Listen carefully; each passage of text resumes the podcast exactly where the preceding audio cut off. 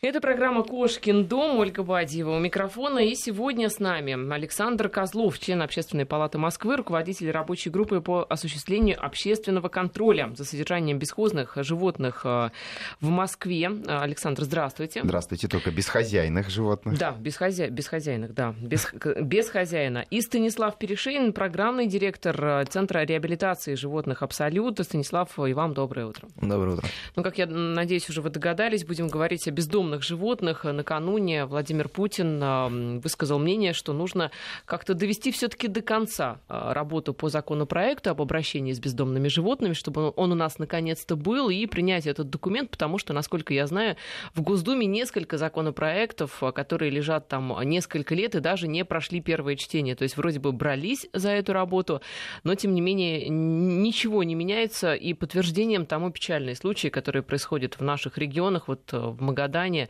относительно недавно стая бездомных собак загрызла женщину пожилую, когда она возвращалась с работы. И, в общем, к сожалению, такие истории приходится читать довольно-таки часто. В чем все-таки проблема основная, по-вашему, с бездомными животными? Вот что, что сейчас мы не делаем, что у нас эта проблема вообще стоит? Ну, если позволите, наверное, да, а, я начну. А, конечно, с 2010 года в Государственной Думе есть профильный проект закона, который определяет э, базовые принципы по э, отношению, гуманному отношению к безнадзорным животным. А, но уже у нас на дворе 2016 год, э, законопроект прошел первое чтение, но возникло слишком много дискуссий среди зоозащитных организаций, среди волонтеров, э, просто неравнодушных людей. И, к сожалению, вот уже новый состав Государственной Думы э, вынужден, наверное, активизировать эту работу и поставить вопрос о новых совершенно содержательных поправках, э, которые, ну, что называется, найдут некую такую золотую середину и, эм, э, с одной стороны, выработают основополагающие принципы обращения с такими животными, как с безнадзорными, так и с животными, которые мы содержим у себя в квартирах, э, в многоквартирных домах. В том числе это, здесь ряд вопросов, связанных с использованием животных и а, в цирках для того, чтобы осуществлять служебную деятельность и много-много других нюансов. Поэтому предстоит очень э, внятный, понятный диалог, но его нужно организовывать уже сейчас. Что вот мы все вместе с коллегами и начали делать. Ну а все-таки вот этот законопроект, он прежде всего что регулирует? Он вводит какие-то штрафы, он э, предписывает что-то делать с животными, которых, я не знаю, отлавливают, предписывает их отлавливать. Вот что, что вы пытаетесь регулировать? Все-таки это базовый законопроект. Вот э, у нас фактически есть только э, норма, которая э, в Уголовном кодексе посвящена вопросу жестокого обращения с животными, а основополагающих принципов и вот базового нормативно-правового акта нет. И это странно, хотя а, много а, небезразличных людей. А, у нас каждый муниципалитет фактически в стране выбирает, по какому пути пойти и как регулировать численность безнадзорных животных. Где-то это отлов э, и размещение в приютах, а в некоторых муниципалитетах просто нет денежных средств для того, чтобы эти приюты открывать и в последующем содержать. Непонятно, как осуществляется стерилизация, нужен ли единый реестр слишком много вопросов. Вот поэтому этот закон, он определит э, все основные направления э, по и регулированию численности, и введению единого реестра, и э, отношения, связанные с гуманным обращением с животными. А уже действующие подзаконные акты и другие профильные, Уголовный кодекс, граждан, Гражданский кодекс, Кодекс об административных правонарушениях установит конкретную ответственность. Угу. Станислав, вы как человек, который непосредственно с бездомными животными работает, вот ваш каков рецепт? Ну, а, рецепт э, сложен, честно говоря, но он, в принципе, более-менее понятен. А основная проблема, которая сейчас вот у нас стоит а, на протяжении большого количества времени, это то, что мы не регулируем размножение. Угу. То есть основная, основная из проблем а, это нерегулированное размножение животных, как бездомных, так и домашних, потому что мы никогда не забываем... Некоторые домашние становятся бездомными. Мы никогда не забываем, да, момент тот, что а, большое количество животных, и вообще, если этологию вопроса взять, то есть все бездомные животные, а, однажды они когда-то были домашними. Ну, там, там, если не обязательно. Далеко-далеко, если мы будем смотреть. Ну, далеко-далеко их предки, но, возможно. Но, да, да. Я говорю этологически, если угу. мы это будем брать. Соответственно, на данный момент Здесь у нас под регуляцией размножения, под контролем размножения имеется в виду не только вот там, например, наше предложение федеральной программы отлова, стерилизации, вакцинации, возврата в среду обитания, а также это отрегулировать, в конце концов, численность, не численность, а деятельность племенных питомников, и, и не только их, там есть еще много различных разведенческих просто мест, где плодят животных налево-направо для продажи непосредственно без соблюдения породной линии. А это животные, которые живут э, со своими хозяевами непосредственно, не стерильные, там, ввиду случайной вязки, появляющиеся щенки, они оказываются в том числе на улице. А это собака, которая не стерильная или не кастрирована, оказывается на улице и тоже может нести приплод. Вот все эти моменты, а, они заключаются все в одном. А, это контроль размножения. Угу. Соответственно, именно на этом вот как бы сконцентрироваться по безнадзорным животным нужно. А 245-я статья, там, э, внесение в нее правок, чтобы она была рабочая, это момент другой, но одно без другого работать, к сожалению, не будет. Контроль вот здесь э, вообще он возможен, когда речь идет о, ну я не знаю, там, да, по сути, о... О масштабах России? Ну да, а, фактически он возможен, возможен, потому что в 2002 году а, в Москве а, был, была тестовая площадка вообще от программы отлова, стерилизации, возврата. Uh-huh. Шла она до 2008 года, когда была принята новая стратегия безвозвратного отлова. Это что? Это когда животных отлавливают и пожизненно помещают в приют. Ну, и надо бы... здесь оговориться, что с возможным все-таки а, потом передачи в добрые угу, руки, да, потому что это не, не, не только А вот это, кстати, эффективный способ. Ведь не говорят, выпуска. что на место животного, которого просто изъяли искусственно из природы, придет другое животное. Конечно, конечно. Это, это неэффективный это, способ. Это, это, это прямые законы экологии, которые игнорировать ни в коем случае угу. нельзя. То есть тут еще там священные писания писали, что святое место пусто не бывает никогда. А, когда, а, как показывает вообще практика, когда какая-то популяция стая была изъята с места обитания, там, в течение дня-двух может появиться новая популяция, которая действительно мигрировала, искала себе место, и она его нашла.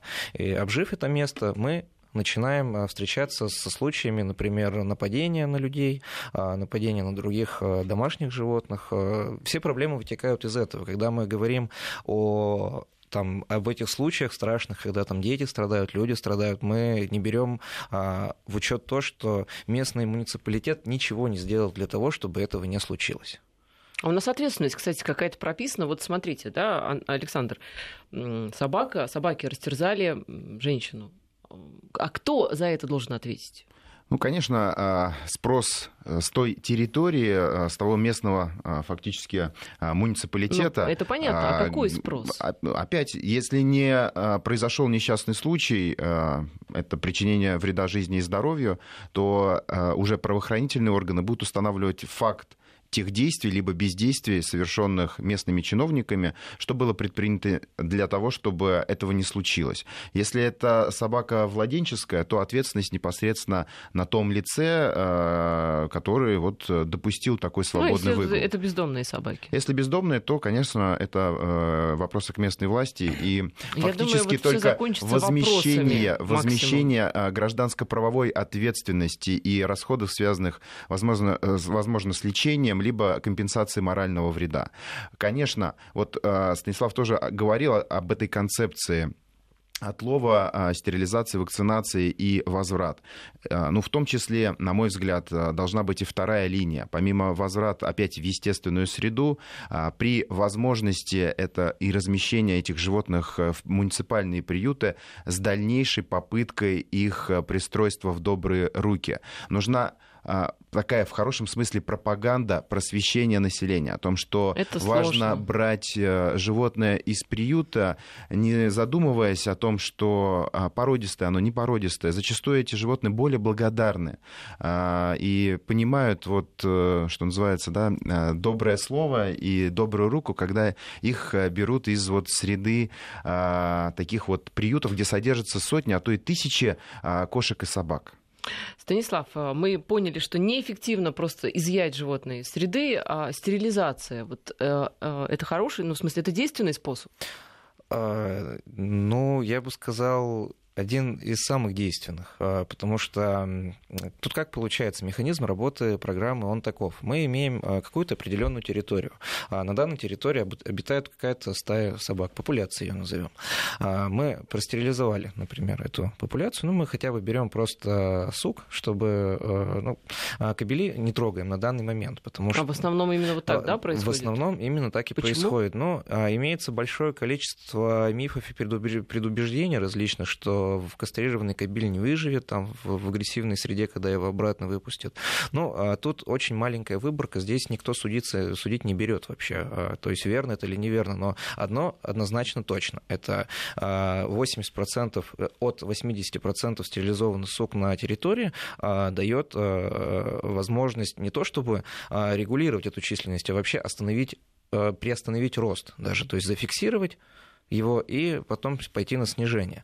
А, соответственно, здесь мы имеем кучу преимуществ э, в связи с этим. У нас есть э, стерильная стая, которая э, не молодеет, она не мигрирует, она не агрессивна, потому что ну, собаки чаще всего агрессивны именно в момент собачьей свадьбы, так называемой. Mm-hmm. Они не ведут войну за территорию в момент этой свадьбы, за ресурсы они в этот момент не воюют. Соответственно, она более взвешена, уравновешена. И эта популяция умирает, естественно, по каким-то естественным причинам. причинам, да, а будь то там, а, не знаю, попали или под машину, такое бывает, или от болезни, от старости, но при этом при всем стая молодеет гораздо меньше. Вот у меня есть несколько, да, вопросов по поводу всего происходящего, но я их задам после новостей. Конечно. Мы возвращаемся в эфир. Станислав Перешейн, программный директор Центра реабилитации животных «Абсолют», и Александр Козлов, член Общественной палаты Москвы, руководитель рабочей группы по осуществлению общественного контроля за содержанием бесхозяйных животных в столице. Станислав, вот э, все-таки э, хотелось бы понять вот эту схему, как она работает. То есть, если стерилизуют э, в стае э, там часть животных, то... Большую часть. Да, большую часть животных, но ведь это все равно получается вмешательство вмешательство искусственное, и на место этой стаи придет какая-то новая стая, нет? А, ну, Смотрите, вмешательство искусственное идет постоянно, как минимум а, в учет застройки постоянный. Мы постоянно сами же создаем а, среду обитания для этих животных. А, тут опять же, банальная экология, нет среды обитания, нет собственной популяции, но этого мы обеспечить не можем, соответственно, действуем в рамках того, что имеем. Если мы простерилизуем эту стаю, она ну, максимально сделает все для того, чтобы новая стая не пришла. А тут момент такой, что а, здесь должен быть действительно постоянный мониторинг. Если мы, мы же постоянно мониторим состояние дел а, на дорогах, например, там, в комитетах ЖКХ, в тех же самых, здесь э, ситуация требует тоже постоянного контроля. То есть и э, отсутствие, например, какого-то органа, комитета или полномоченного человека по этим вопросам, оно создает, опять же, определенные проблемы с тем же самым контролем. На данный момент вот у нас сейчас создана рабочая группа, э, которая выполняет функцию общественного контроля э, при Общественной палате города Москвы, при председательстве комитета ЖКХ. Но это уже хороший шаг, это уже плюс к нашему делу, однако в рамках наверное, работы страны этого будет несколько мало. Александр, вот по поводу мониторинга. Вот, например, у меня около дома ходит буквально стая, ну, не знаю, там сколько их. Мне кажется, вообще достаточно трех, чтобы испугаться. Наверное, даже двух. Но по большому счету, я не знаю, там зависит от э, скорости, э, с которой вы бегаете. А, так вот, э, она ходит и ходит регулярно. У меня вопрос, а кто ее должен контролировать? А почему не приезжают люди? Почему никто этим не занимается? Либо занимаются, и они стерилизованные и не опасные, но просто я не в курсе. А, вы поднимаете очень такую важную тему, да, куда, собственно говоря, обращаться, как сигнализировать. Но вот начну, может быть, э, даже с какого-то повторения. Действительно важна система. А, система в каждом городе, большой, маленький. А, это и приграничные территории, Москва и Московская область. Если здесь наводим порядок, то то же самое должно быть и в приграничных территориях, потому что постоянная миграция, она будет делать э, свое дело. Но если жители Но видят стороны, собаки могут бездомные перейти МКАД? Вот условно, это является ли границей? Ну, все, а, все, естественно. Э, много сотен, а то и тысяч животных гибнут на дорогах. А, это жизнь животного в условиях города, особенно в условиях мегаполиса, очень короткая. И, конечно же, вот нужно э, действительно а, здесь искать подходы гуманного обращения. Я полностью поддерживаю концепцию, связанную со стерилизацией. Полностью поддерживаю концепцию, что часть животных можно обратно выпускать в естественную среду, не помещая их э, а, в приюты, потому что на всех в данном э, конкретном случае не хватит мест. Не настроим мы столько приютов и в последующем их не, не пристроим. Но если а, жители видят, что а, образуется стая собак, она представляет определенную угрозу, угрозу, можно сигнализировать в управу, в свою префектуру. Соответственно, будут предприниматься меры, связанные с отловом. И... А есть какие-то вот телефоны горячей линии, какие-то общие телефоны, чтобы не стоять в приемной сейчас, в управе. А, сейчас мы а, вот буквально провели 11 а, ноября большое мероприятие в общественной палате, где за круглый стол, с одной стороны, посадили представителей зоозащитных организаций, просто неравнодушных москвичей, которым не безразлична эта тема. С другой стороны, а, это были э, представители профильных департаментов, комитета по ветеринарии, представители а, тех муниципальных приютов, которые в Москве у нас есть, их порядка 13, и начали диалог. Договорились э, в том числе и до того, что на сайте общественной палаты мы сделаем специальный раздел, где будет полная информация с телефонами конкретных приютов, э, конкретных лиц и департаментов, отвечающих э, за э, вот, э, регуляцию да, численности животных. И я думаю, что вот такой телефон, там, в том числе и горячие линии, он в самое ближайшее время появится. Вот к какому мнению мы также пришли, что много действительно организаций, которые этими вопросами занимаются, но все разрознены друг с другом. И вот, наверное, одна из бед, почему в том числе и законопроект в Государственной Думе очень долгое время а, не находил а, вот такого логического завершения принятия, то, что не могли договориться. Важно сейчас отставить, что называется, все...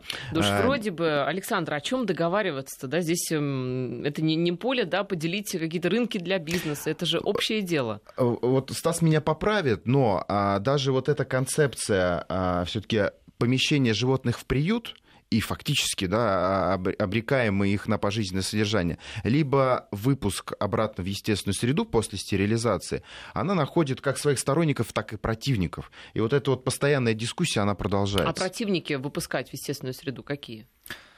Ну, аргументы какие? А, ну, опасность.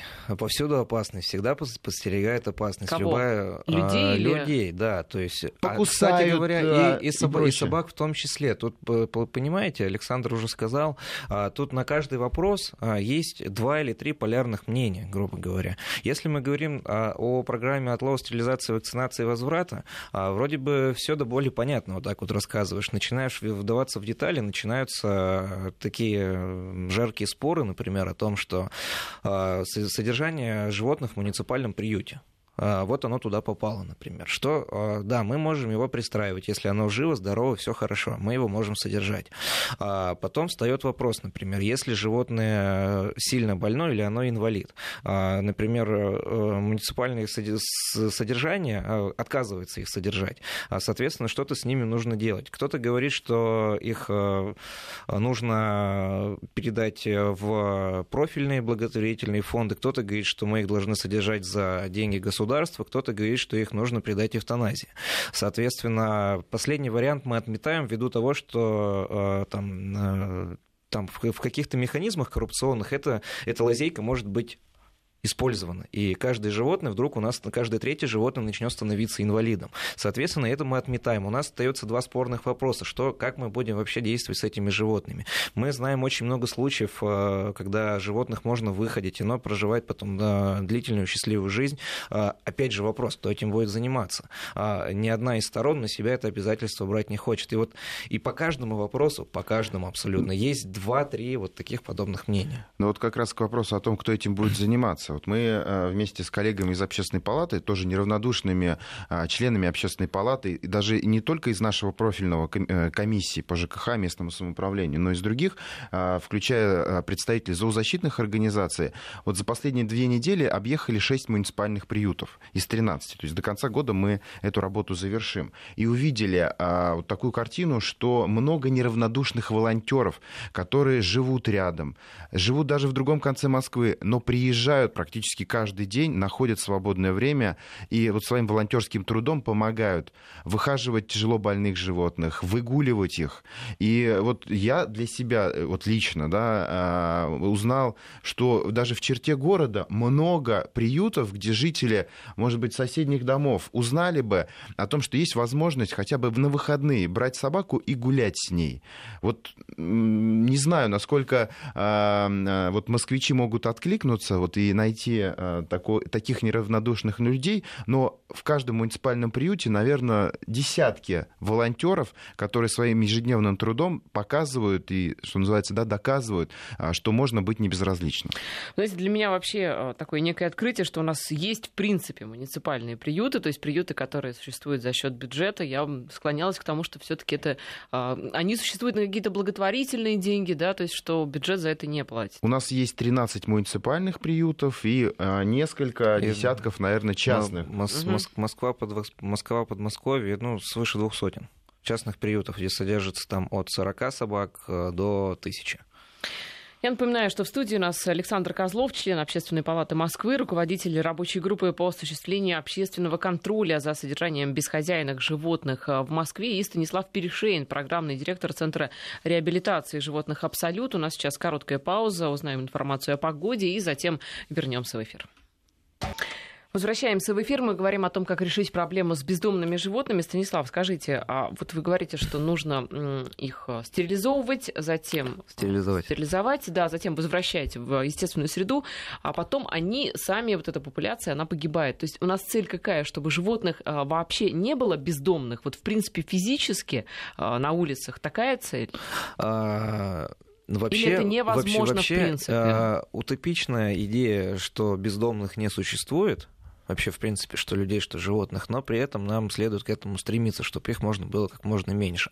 А, однако стоит заметить, что а, Россия, как страна, в принципе, не готова к тому, что безнадзорных животных на улице не останется. А, опять же, возвращаемся к элементарной экологии. У нас, как мы знаем, большая популяция различного рода животных, это в пограничных, например, районах, там Москва, Подмосковье, в городской среде это мыши, крысы, соответственно, очень большую работу по дератизации. а, территории проводят как раз-таки э, бездомные собаки и кошки, потому что это, в, в частности, это является одной из кормовой базы их. Угу. Собаки если... охотятся на крыс? Да, да, да. А если мы думаем, что собаки исключительно на помойках питаются только мусором, это тоже ошибочное заблуждение, а, где э, как раз-таки на этих вот местах э, складирования мусора временного грызунов как раз-таки хватает.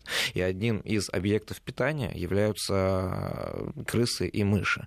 Если мы берем пограничные районы, если мы а, убираем оттуда а, безнадзорных собак и кошек, а, к нам из лесов начнут приходить такие животные, как лисы, барсуки, это я не пугаю, просто это как бы банальный механизм, он так именно, именно и работает. Если мы говорим о бешенстве, а такие животные, как лисы, они, например, вообще способны пережить бешенство, одни из немногих в мире животных, они являются постоянным очагом а, наши охотхозяйства, они в большинстве своем закрыты, и эта работа ведется очень слабо. Даже элементарная подкормка пероральными а, вакцинами от бешенства, она тоже на данный момент ведется крайне слабо. Да, и, это, кстати, в Лондоне если... большая проблема. Там лисы, они ходят просто по городу совершенно нормально, да? А, да, в Лондоне как раз-таки очень прогрессивное законодательство по безнадзорным животным а, и да, вообще по животным в принципе. Поэтому на улице встретить животное, если кто-то встретил животное на улице, они они его отлавливают, они знают, что оно чье-то. Или э, человек приходит, э, забирает это животное, там выплачивая некоторую сумму средств за его содержание временное. Или если человек, да, осознается, или там это уже у него не первый случай отказа от животного, то ему то просто... лишает прав ему, родительских, да, условно ну, говоря. Грубо говоря, и так, но и фунтом наказывают очень серьезно. Это там... фактически невозможно, если не будет э, все-таки системы единого учета, единого реестра и чипирования. И вот многие пугаются. Знаете, много, да, об этом говорят, но не очень понятно, как это на практике выглядит. Да, требования фактически установки чипа, которые э, содержат идентификационный номер, который попадает в единую базу, а, сначала общегородскую, потом и федеральную. И фактически, а, если это владельческое животное, оно гуляет э, самостоятельно, а, ну, есть в идеале как бы, да, понимание того, что должна быть зоополиция, соответствующим сканером считывается, находится владелец, и в последующем действительно эта система ответственности, административной ответственности в виде штрафа. Надо следить за своим животным. То же касается и муниципальных приютов. Сейчас в Москве а, все животные, которые туда поступают, они сначала стерилизуются, также и чипируются. То есть уже есть некие а, реестры. Вот эту практику надо вводить, чтобы а, понимать именно вот где, кто и когда.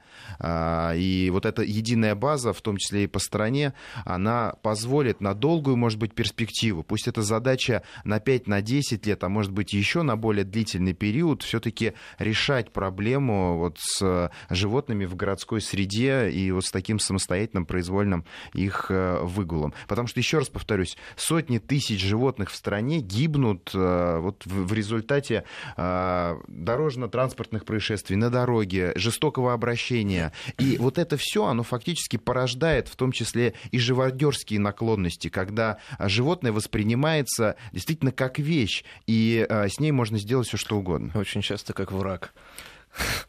к сожалению. Но а, как опыт... Но, к сожалению, оно скорее не воспри... это как человек воспринимается животным как враг, и это, видимо, ответная реакция человека, что а, мы тоже начинаем воспринимать э, тех же диких собак, да, как потенциальную опасность, как врагов.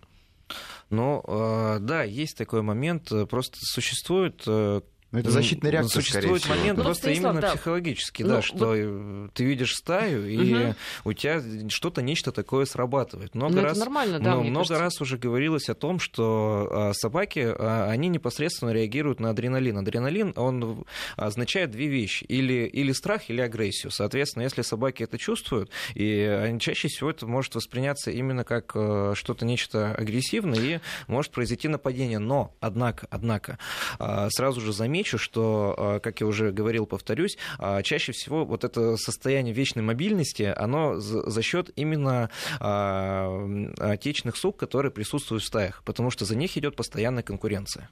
Если их нет, соответственно, данная проблема Если их отпадает. нет, то ведь есть какие-то гормоны просто у кобелей, которые заставляют их, да, ведь они-то, в общем-то, полноценные мужчины в этом плане. Но а, здесь а, тот ресурс, за который они дрались, перед угу. этим защищали его, он, Исчез. он соответственно, исчезает. А да. потребности уже, все равно у них у не животных все очень гораздо проще, чем у людей. К сожалению, к сожалению, люди умеют э, говорить и думать, а у животных все э, регулируется на гормональном уровне. А есть гормон, есть проблема. Нет гормона, нет проблемы. Э, нет такого, что он вдруг думает, блин, нужно а, что-то что не то. Что-то надо, не надо, хватает, Нет, да? кстати, это к вопросу о том, что вот э, когда мы заводим домашнее животное, кошку либо собаку э, себе в квартиру, а надо ли кастрировать или стерилизовать? Надо, потому что это, э, вот действительно, соглашусь со Стасом, животное не думает о том, что ему что-то будет не хватать. Нет гормонов, соответственно, отношение совершенно другое. Животные даже дольше живут.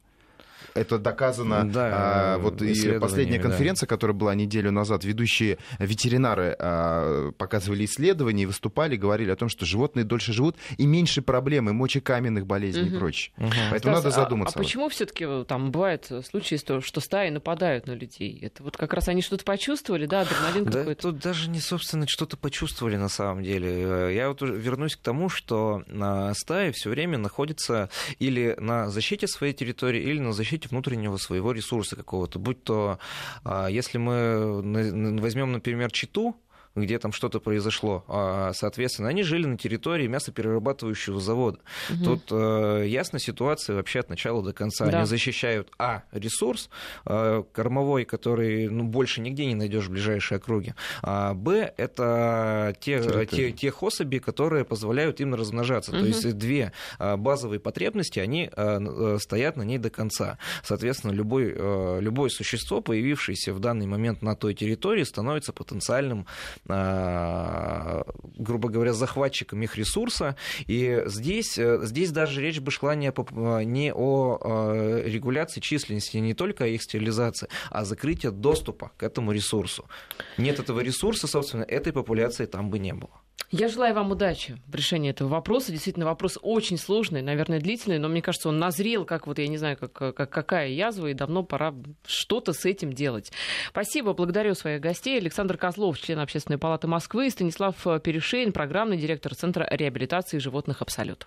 Спасибо.